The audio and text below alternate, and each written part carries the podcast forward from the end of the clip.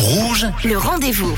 Vous êtes bien sur Rouge et il est l'heure pour moi d'accueillir un nouvel invité euh, dans votre rendez-vous. Il s'agit de Anne Freitag, conservatrice au Muséum cantonal des sciences naturelles et co-organisatrice de l'expo Les Indésirables. Bonjour, bienvenue sur Rouge. Bonjour, merci. Merci à vous d'avoir accepté euh, cette interview. Alors, on va parler des indésirables, les animaux mal aimés de la ville. Alors, nous, si on pense à un animal mal aimé, un insecte, le premier qui nous vient à l'esprit, on va essayer de jouer avec nos auditeurs, mais moi, je dirais l'araignée, c'est ça? C'est ça la- le- l'animal le, le plus mal aimé? Alors, il est mal aimé, mais c'est pas notre animal principal dans cette exposition. On en a d'autres. Peut-être que ça viendrait en deuxième position. Euh, c'est par exemple les cafards, les rats, les punaises des lits.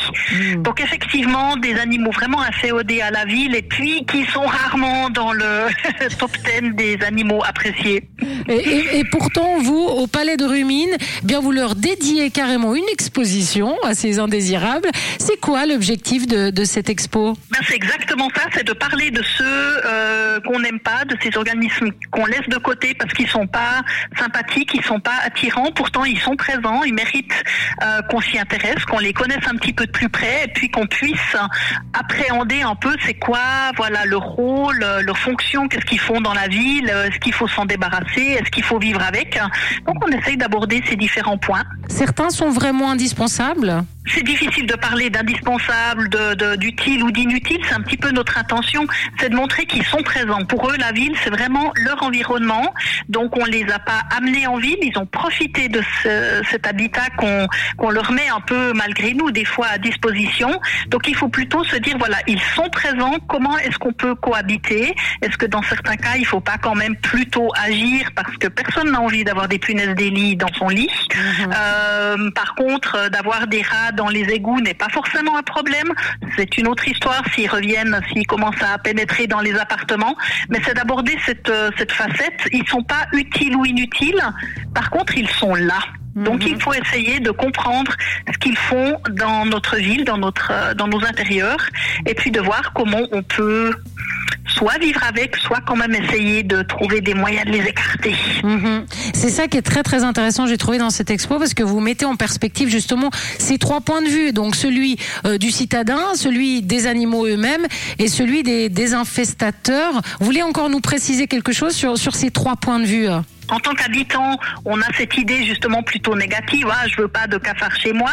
Euh, on a aussi voulu avoir le regard des personnes qui luttent contre et qui peuvent nous en dire un petit peu plus sur euh, voilà comment comment depuis euh, un siècle à peu près on lutte contre euh, contre les rats, contre les cafards.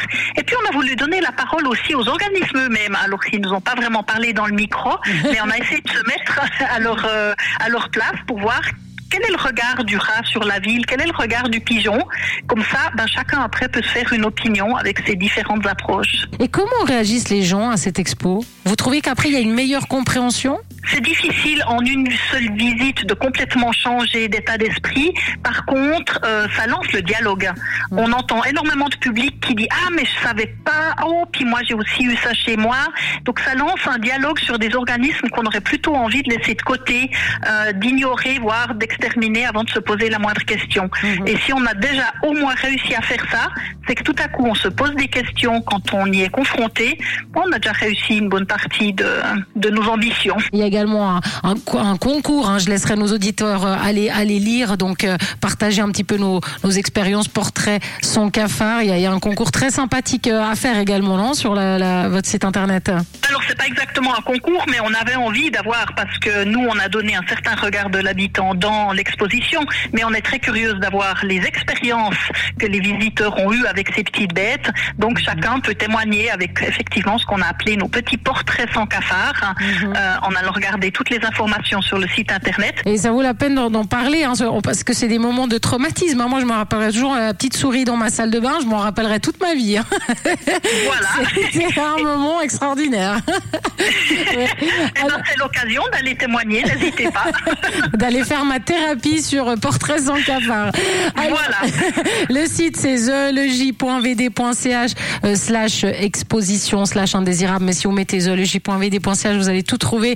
Euh, une expo donc commune du musée cantonal de zoologie, de l'Institut euh, de géographie et durabilité. C'est au niveau 3 euh, du palais de, de Rumine jusqu'au 2 juillet. Bravo les animaux mal aimés de la ville. Il fallait en parler. Merci beaucoup. Merci beaucoup. Et moi, je vous rappelle que si vous avez manqué une information, eh bien, cette interview est à retrouver en podcast sur notre site rouge.ch.